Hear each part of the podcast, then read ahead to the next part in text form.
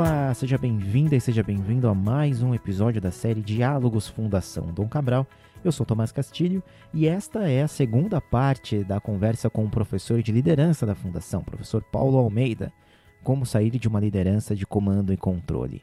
Sem mais delongas, a gente continua esta conversa agora.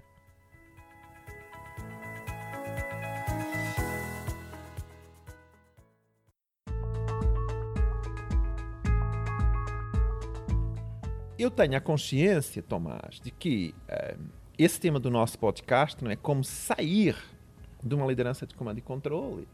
Uh, é um D para, não é? Sim. Então, como é que nós fazemos esse percurso? E tenho a, a, a consciência de que no número significativo de empresas uh, aqui no Brasil e provavelmente até no mundo, esse modelo ele ainda existe. Ele está presente. Agora, é fato que o mundo mudou e é importante que as organizações e os seus líderes entendam isso. E uma dessas mudanças passa pela necessidade de mudar esse mindset, esses comportamentos de liderança de comando e controle para um outro muito mais antenado, muito mais uh, alinhado com o que é demandado nas organizações e nas suas estruturas no quadro atual de transformação digital, de disrupção e de necessidade da liderança ser adaptativa em permanência. E de caminho de criar um ambiente com propósito organizacional positivo em organizações onde haja de fato alegria e vontade de trabalhar, é? de levantar na segunda-feira e, e, e, de ir para a empresa. E não o contrário. E, portanto, isso pressupõe uma mudança clara no estilo dos líderes, nas organizações e pressupõe uma mudança clara na própria estrutura. Então, se é um D para, nós temos que ensinar, e elas têm que ter essa vontade, as nossas lideranças, a sair desse modelo de comando e controle, a de facto dar autonomia aos liderados, a estarem preparadas não só para dar feedback e feed forward, mas também para elas próprias receberem feedback e feed forward dos seus liderados. Houve uma história que uma CEO muito interessante contou numa palestra, ela é pública, é uma CEO que trabalha também conosco na, na fundação, e essa CEO contou numa palestra da, da Associação Brasileira de Recursos Humanos justamente o, uma abordagem que ela teve por um, por um, por um é, é, colaborador da empresa dela, Millennial, que encontrou ela no corredor e falou: oh, Eu preciso falar com você. Ah, legal. Ah, sim, preciso falar com... Mas por quê? Ela perguntou. Ela nem sabia quem era o moço. Eu falo, o moço falou assim para ela, assim, eu quero dar feedback para você. Como é que você encontra uma cultura e uma geração que encontra o CEO, cruza com ele, fala, eu quero dar feedback para você. O, a geração milênio faz isso. eu falar para você, Tomás, é muito legal. Porque é um sinal muito positivo e muito claro de que essa geração ela quer diferente, quer uma organização diferente e tem um comportamento diferente. Nós temos que tentar balizar aqui é, qual é o nível de feedback, como é que isso se faz. Agora, voltando, é um D para. Então, essa liderança que quer sair, e quando eu falo sair é porque é mesmo sair. É como que se você estivesse numa prisão, numa camisa de forças, num quarto, numa sala do qual você quer sair. Você tem que sair dali. E, gente, é como sair uh, uh, de um espaço fechado e ir para o ar livre. Assim, saia da liderança de comando e controle, saia desse espaço fechado, desse mindset fechado, desse mindset uh, de não de crescimento quase, assim, desse mindset fixo no modelo que não é mais o, o, de futuro, e saia para o ar livre. Se permita olhar o sol, se permita respirar e tomar, a deixar os outros respirar. Então, esse depara, o que é que pressupõe? Pressupõe perda de poder, verdade, pressupõe, eu não diria perda, assim, pressupõe empoderar o seu liderado, pressupõe criar um ambiente de segurança psicológica, pressupõe entender que tem que existir e que ser implementados instrumentos de feedback e de feed forward, provavelmente o one-to-one, um a um, mas que o líder ele espera também feedback e eventualmente feed forward, eh, desejavelmente feed forward, do seu liderado sobre ele, sobre o seu próprio comportamento. ele tem que saber aceitar isso, tem que saber lidar com isso e tem que saber fazer a melhor utilização dessa informação, mas esse, esse líder ele deve procurar ativamente o feedback do seu liderado. Como é que eu estou indo como líder aqui na organização? Como é que eu posso melhorar? Ter essa humildade, ele próprio assumir o erro quando erra, liderar com humildade num estilo de liderança que já não é mais de comando e controle, Tomás, é também assumir o erro. É dizer, eu como líder eu errei. Agora me ajudem. Uh, o que é que nós podemos aprender com a situação? Como é que nós podemos aprender com o erro? Eu como líder, eu também errei. Portanto, é também sair do quarto fechado, do espaço fechado para o ar livre, nesse sentido, e é criar todo um clima de segurança psicológica em que o liderado tenha a segurança psicológica. Para, como você colocou há pouquinho, errar sem ter medo de errar, tenha confiança no seu líder para eh, poder falar que errou, como errou, vá buscar uh, feedback, procurar feedback do seu líder, mas também que tenha segurança psicológica para ele mesmo dar feedback para o seu líder, saber que isso não terá consequências negativas e também, uh, de caminho, ter a percepção que o ambiente de eu diria, de uh, avaliação dos resultados, e não, é um não é um ambiente de cobrança permanente, certo. mas que é um ambiente colaborativo. Uma das questões que eu coloquei numa das empresas onde eu estive fazendo, porque eu tinha essa curiosidade, não é? Que eu coloquei na empresa, numa das empresas onde eu estive fazendo o treinamento para toda a alta liderança e lideranças intermédias, e é uma empresa altamente inovadora aqui no Brasil, é, era justamente como é que vocês fazem quando vocês têm dois times, quando eu falo dois times, falo de lideranças mesmo de áreas de negócio, tá? Duas áreas de negócio que de repente elas têm resultados que são contraditórios. Então é o seguinte: para um time obter resultados, o outro vai ter que, de algum modo, ceder resultado. Sim. O bolo não dá para dividir pelos dois, ou um fica com um bolo ou o outro fica com o bolo. Sim. Não dá mais para. Uh, uh, naquela, naquela situação específica, não dá para ser uma situação win-win, em que ambos ganham. Como é que você faz? Numa liderança de comando e controle, os caras do nível acima, a liderança do nível acima do pipeline vai brigar. Então eles vão brigar politicamente até um se conseguir apropriar desses resultados. Nessa empresa, Tomás, foi muito legal. Os caras falaram assim: não, nós, como times, nós discutimos e decidimos qual era a melhor forma de partilha do resultado final. Então, você quebra o silo, você não tem, de repente, duas áreas de negócio na mesma organização. Olha a loucura. Olha o, o doido que isto é, não é? Na mesma Sim. organização, você não tem mais duas áreas de negócio competindo uma com a outra internamente por um resultado, para uma ser um alto performer, para performar mais, e a outra não performar zero, ali, para uma Sim. bater meta e a outra pelo menos naquele caso específico do bolo, desse bolinho, que não dá para repartir pelos dois, a outra ficar com zero, eles discutem entre si, se articulam da melhor forma para chegar a esse resultado. E se for necessário, no final, eles repartem o resultado da forma que eles consideram justa. Dialogam, trocam informação, colaboram, não têm medo de errar, assumem juntos. Estamos juntos para o bom, estamos juntos para o mal, mas também estamos juntos para o bom. Sim. Então, assim, isso é um exemplo, pode parecer uh, uh, prosaico, simples, Tomás, mas olha só. De repente você tem duas altas lideranças, não é? Você tem um projeto que ele pode impactar nos resultados de um diretor muito fortemente, mas para impactar fortemente nos, muito, muito nos resultados de um diretor de uma diretoria, a outra tem que ficar com zero. Então o que é que esse faz? Esse cara quer de facto, enfim, ficar chamar a ele, não é? Eu diria quase canibalizar esse projeto para ele ficar Sim. com ele. Isso na liderança de comando e controle é o que vai acontecer. Politicamente o cara está naquele nível da régua, ele é cobrado por resultado, então o cara vai querer que a sua área fique com 100% e a outra com zero. O que vai gerar um enorme desconforto nos níveis abaixo do pipeline. Numa liderança colaborativa, os times discutem. Os caras falam assim para mim. Nós nem levamos esses casos para a alta liderança a gente resolve entre nós. Raríssimas vezes isso escala para lá. Então é um processo totalmente ao contrário, entendeu? É de fato bottom-up, é de baixo para cima. Quando é, ele é resolvido num outro nível, entendeu?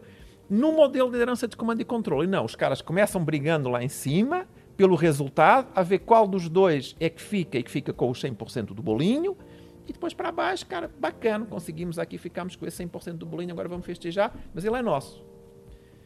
É um diferencial muito grande quando estamos falando de cobrança, de resultado e de partilha e verdadeiramente de um espírito colaborativo, positivo, de uh, times que colaboram multidisciplinarmente para um, para um propósito, para um resultado maior, que é o da organização como um todo, e não de um silo, de uma simples área de negócio. E, portanto, isso implica também um mindset diferente da liderança, da alta liderança, quando estamos falando de comando e controle, de controle.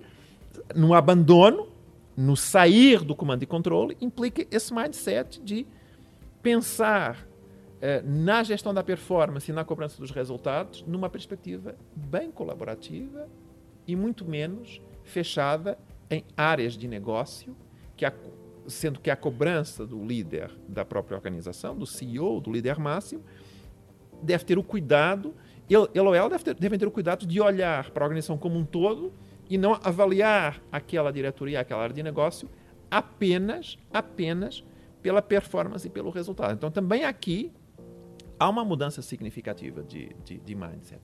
Mas, uma vez mais, é um de para, mas olhando para o contexto atual das empresas. Voltando ao início da nossa conversa, transformação digital, mimetização do modelo startup como um modelo uh, que é olhado cada vez mais pela sociedade. É quase um movimento, para mim, social, como eu falei Sim. a você há pouco, né? Eh, como um modelo a seguir, ou pelo menos como um modelo que apresenta muitas vantagens positivas. E engajamento das gerações Y e Z, todos esses com todos esses fenômenos conjugados, eu acredito que os dias da liderança de comando e controle eles estão cada vez mais contados e que, e que você, as organizações brasileiras têm rapidamente que se mover nesse de para, para progressivamente abandonar esse modelo. Senão, você vai ter colaboradores insatisfeitos, um clima organizacional cada vez mais uh, negativo. Quando você faz pesquisas de clima, se elas forem bem conduzidas, isso vai se refletir nos indicadores da organização de clima organizacional. E, a um dado momento, isso vai acabar impactando nos resultados. Porque ou a organização não tem a capacidade para gerir a ambidextria, a inovação, a necessidade de ter um perfil de liderança organizacional adaptativa, de, de se estruturar internamente de uma forma muito mais flexível, ela engessa, ela fica engessada, trabalhando em silos, uh, não inova, dificilmente inova, os colaboradores continuam nesse ciclo uh, de, de, comando e controle e, portanto, de uh, ordem, entrega, entrega, ordem, ordem, entrega, e não saem uh, e não se permitem inovar, sair desse quarto fechado e, e, ver a luz, ver a paisagem, ver o sol num país maravilhoso que é o Brasil. Excelente, professora. Pra gente, então, acho que para a gente finalizar essa conversa, eu queria que você nos desse alguma indicação que você tenha sobre leitura, filme, teatro, qualquer coisa, para as pessoas que querem saber, até pesquisarem um pouco mais e conhecerem um pouco mais dessa sua perspectiva voltada para saírem dessa lógica do comando e controle. É, isso é muito interessante, Tomás. Como é que a gente cria uma, uma organização um, uh, eh, positiva? Então é assim, eu ia dar uh, duas sugestões de leitura em inglês e ia dar duas sugestões de leitura em português, do Brasil. Que agora é o meu português. É. duas sugestões de leitura em, em, em, inglês. Há um livro de uma professora de, de Harvard uh, que, que, de facto tem um roteiro, ou traz um roteiro uh, de como criar segurança psicológica no trabalho e que se chama The Fearless Organization, a organização sem medo. The Fearless Organization. É da Amy Edmondson e eu recomendo uh, esse livro porque, de fato, ele tem um roteiro muito, muito interessante. Aliás, o primeiro E o livro é de 2018, portanto, para nós vermos aqui como o, o tema é novo, não é? Uhum. Como a gente diria aqui em Minas Gerais, observe, observe como o tema é novo, não é assim? Porque, de fato, ele é novo. Uh, e as pesquisas da, da professora, uh, que ajudou a, a, implementar alguns projetos muito interessantes na Google e em outras grandes empresas, o framework que ela criou para criar uma organização onde você não tem medo, onde você não tem medo de errar, onde você cria um ambiente de segurança psicológica, ele é relativamente recente. E, portanto, eu recomendaria esse como primeira leitura e sempre recomendo. The Fearless Organization, a organização sem medo um professor de Harvard. É muito bacana esse livro. Um segundo, gente, eu amo a capa do livro, ela é linda. Mesmo que você compre a edição eletrônica, você vai ter essa capa. O, o livro se chama Chief Joy Officer. Olha só. Há o CEO, o, o, o Chief Executive Officer, há o CFO, há o, o Chief Digital Officer, o CDO. E houve um cara que se lembrou de escrever um livro chamado Chief Joy Officer. E, portanto, transformar o CEO num cara que cria permanentemente uma cultura de alegria e positiva no trabalho. Gente, é um livro muito legal, muito bacana.